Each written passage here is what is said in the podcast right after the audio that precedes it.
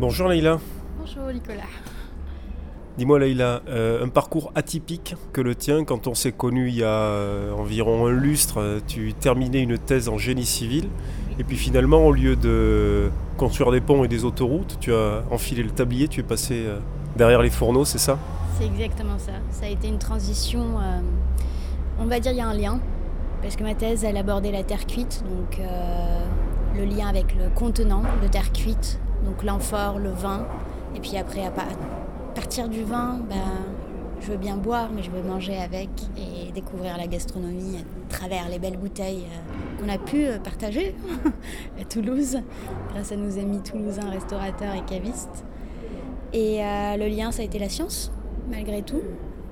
Aujourd'hui, je défends une cuisine authentique, mais en fait, ce qui m'a fait un déclic, c'est que la science que j'étudiais du matériau même de construction, et la même science que tu peux appliquer à une cuisson de steak.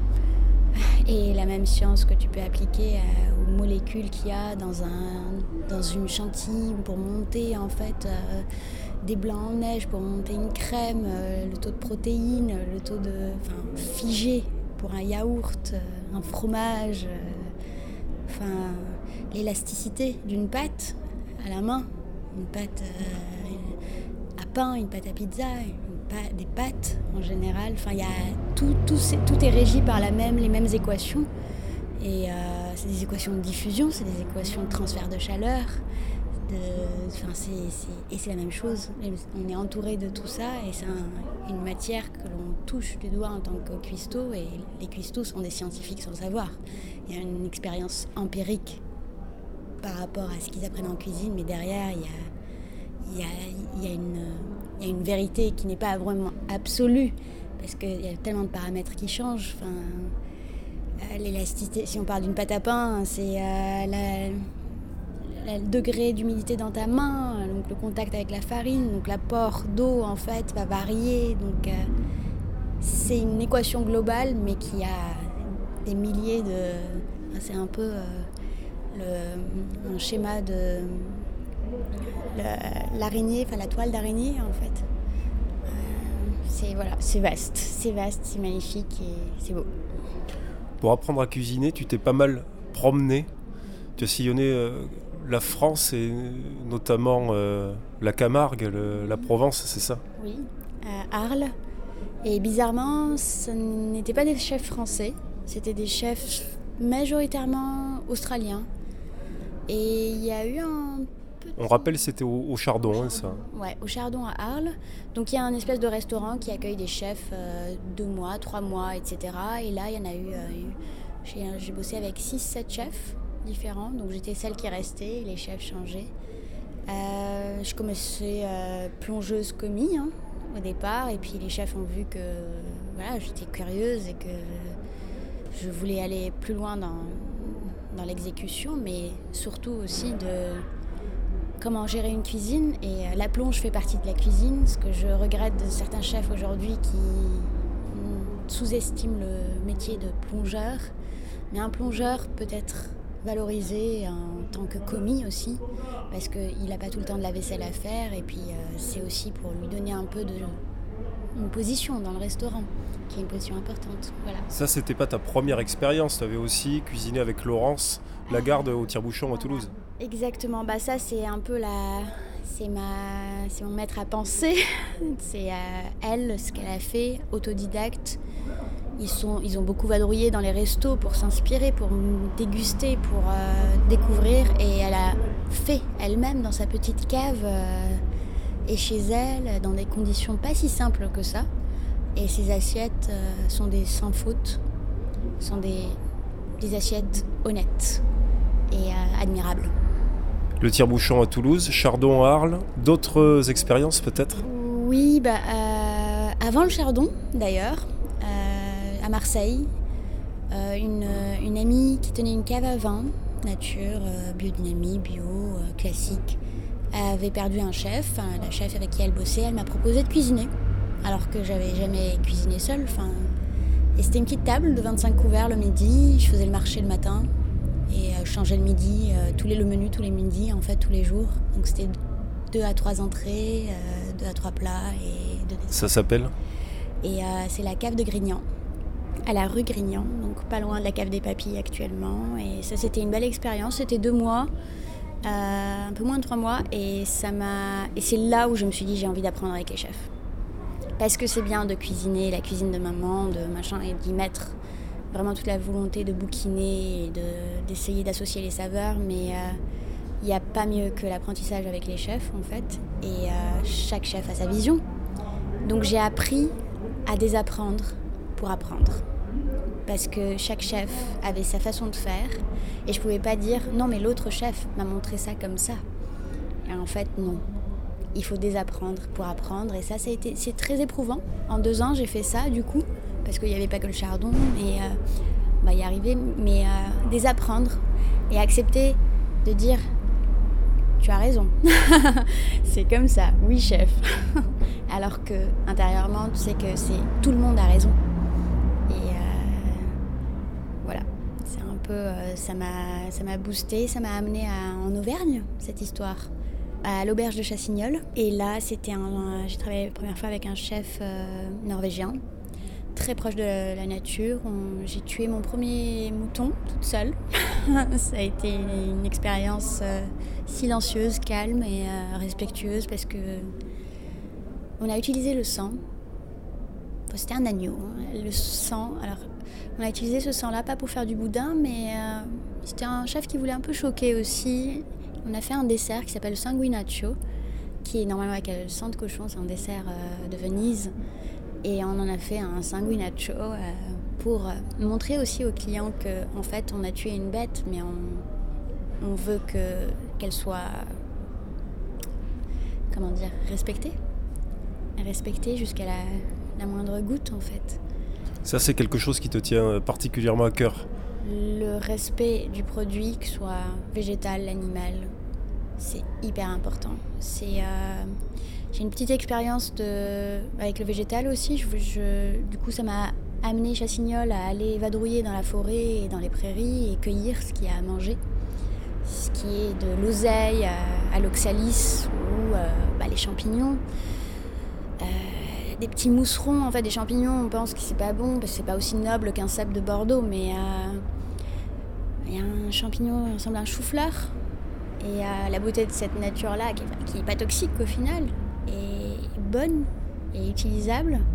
Et l'oseille, en l'accueillant, enfin, on apprend aussi à distinguer les différentes feuilles. Euh, on peut se tromper avec d'autres feuilles, du coup ça permet un temps d'observation. Et c'est un respect en fait du coup du produit que tu vas utiliser après, parce que la feuille, même avec un petit trou dedans, contrairement à certains endroits à Paris, bah, tu l'utilises. C'est, euh, je ne vais pas prendre que les plus belles. Je vais cueillir ce que j'ai cueilli et la plus belle peut-être c'est celle avec le petit trou, mais elle aura peut-être une saveur euh, exquise par sa petite taille, euh, concentration de, goût, on ne sait pas. Enfin, c'est les fleurs aussi, les aquilées, les carottes sauvages. C'est des trucs qui sont devenus très à la mode à Paris, on se fait livrer des choses comme ça dans des boîtes. Quelle hérésie.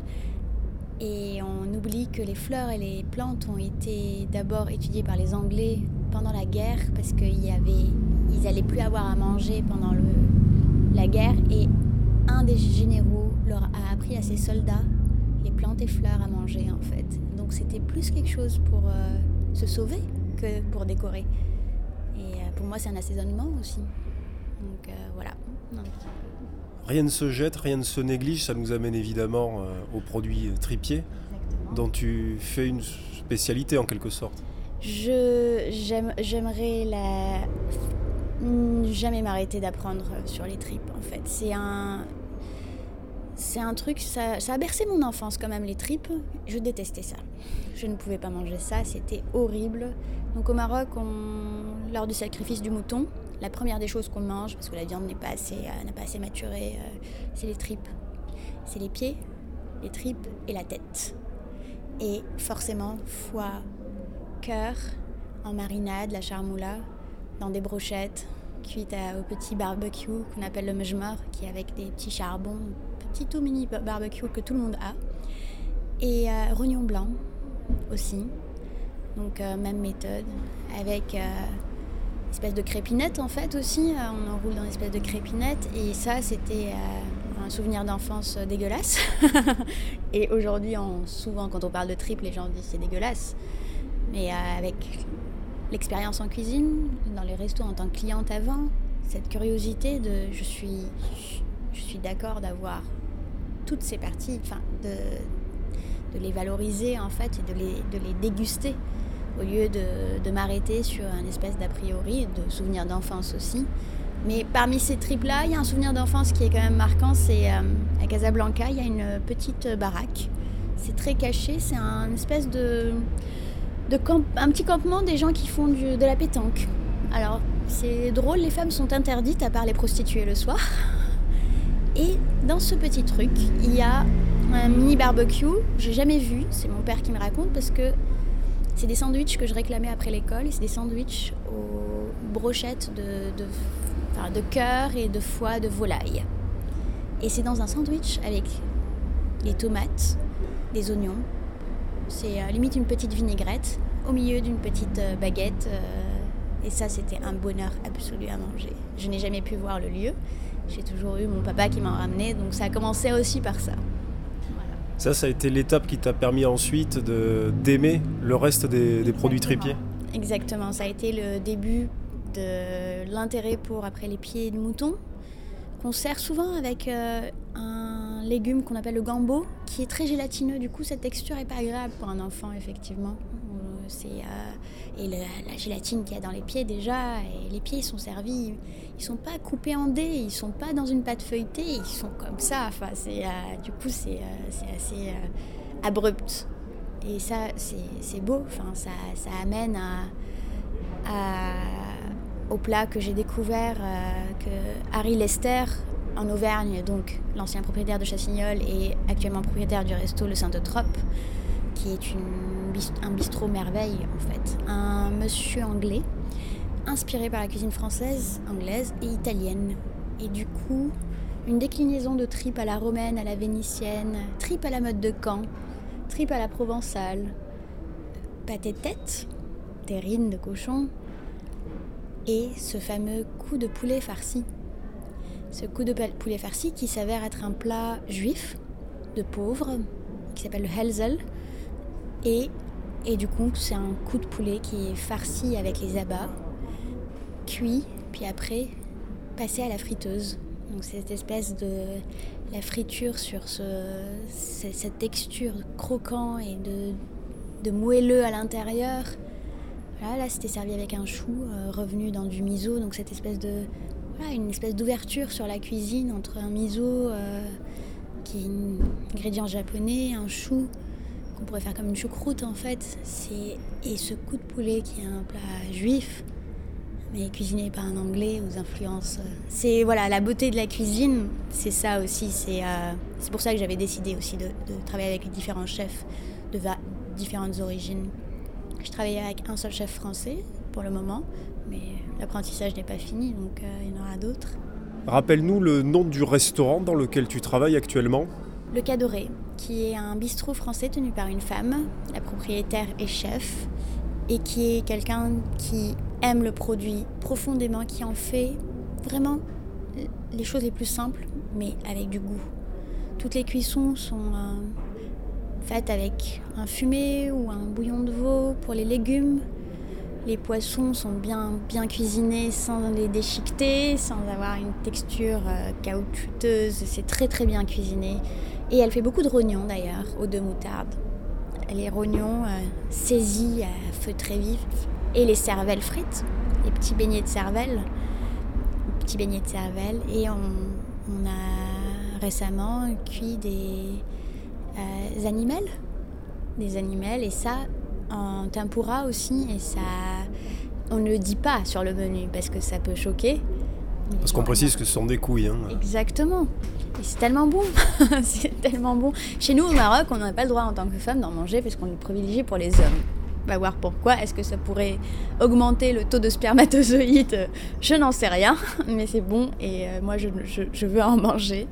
Et là, c'était en friture encore. Bon, j'aime beaucoup la friture. Je trouve que ça, pour certaines choses, en fait, c'est. Euh, Enfin, faut maîtriser la friture. C'est pas quelque chose de la friture kebab en fait. Il faut, euh, on peut arriver à des choses merveilleuses avec la friture. Alors on parle souvent d'abats de viande, mais il ne faudrait pas non plus oublier qu'il existe aussi les abats de poisson. Les joues de poisson, c'est juste une merveille, une délicatesse. Euh, du coup, si on peut servir la tête, on va aller, on va enlever les arêtes. Les arêtes, on va en faire des fumées. On va les utiliser aussi. On peut aller très loin et là on pourrait aller vers le, Japon et la façon dont ils font les katsubushi ou euh, des bouillons en fait un peu euh, enfin type euh, panzu. C'est des bases en fait très algues, très poissons, ben, on peut utiliser plein de matières qu'on jette à la base et ce fameux foie, le foie de poisson, c'est le foie de lot qu'on connaît, le foie de cabillaud quand il est fumé, tu peux le fumer ou, ou l'avoir comme ça, non fumé, et le mixer avec euh, du pain, de la mie de pain. Donc là encore un recyclage. On a du pain rassis, on le trempe dans le lait, on récupère ce lait, cette mie, le foie, et on fait une mayonnaise en fait, une espèce de mayonnaise à base de foie. Et ça a un goût exquis qui. Euh, enfin, c'est hyper bon, c'est hyper bon. C'est vraiment très bon. Donc foie de truite aussi.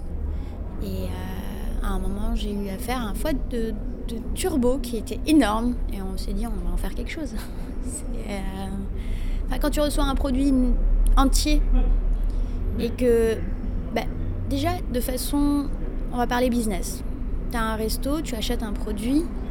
Si tu comptes le prix de revient de ton produit en jetant 90%, enfin 60% de cela, bah, tu perdant en fait.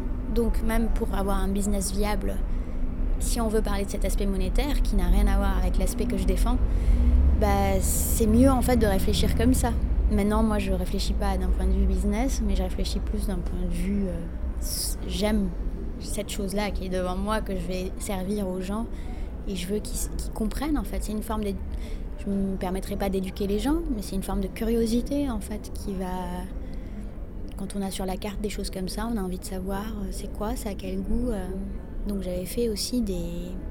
J'avais fait une. Euh, j'avais proposé sur un menu au restaurant au passage où j'ai bossé à Paris, qui est un resto très, on va dire, bistronomie, rock'n'roll, en mode.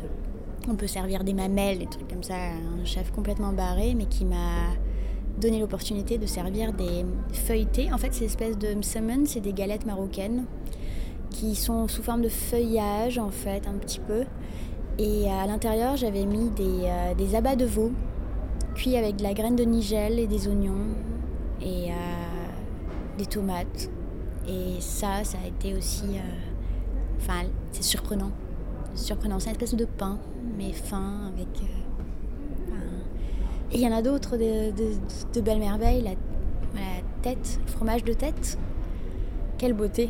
c'est les cuissons les plus longues, les plus fastidieuses. Et euh, je me rappellerai toujours de ne pas avoir réussi à mettre la tête entière dans une marmite tellement elle était petite que j'ai dû la scier. J'ai scié la tête pendant 15 minutes.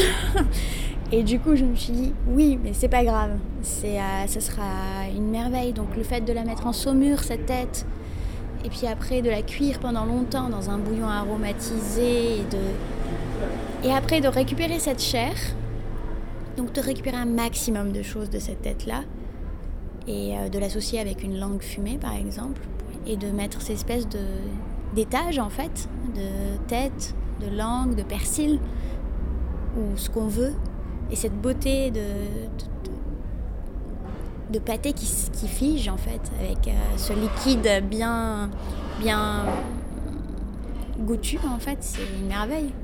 Et euh, c'est une merveille comme les terrines les abats, c'est en fait, l'idée des abats, pour moi, c'est un peu, c'est large en fait. Ouais, les abats, euh, quand on parle d'intestin ou de, tout ce qu'il y a dans le ventre, mais pour moi, c'est les abats, c'est comme si je parlais de les sous-produits en fait que les gens considèrent comme des sous-produits, mais qui sont euh, qui sont des merveilles euh, gustatives en fait quand on extrait proprement la saveur.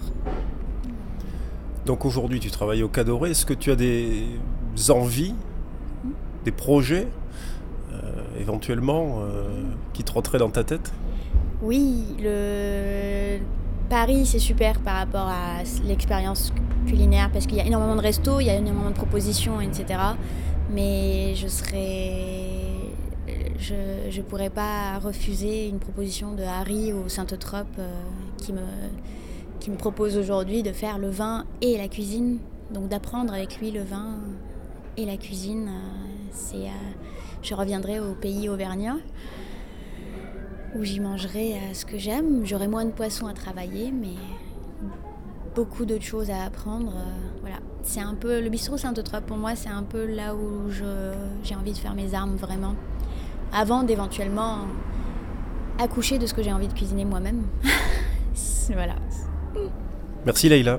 Merci Nico.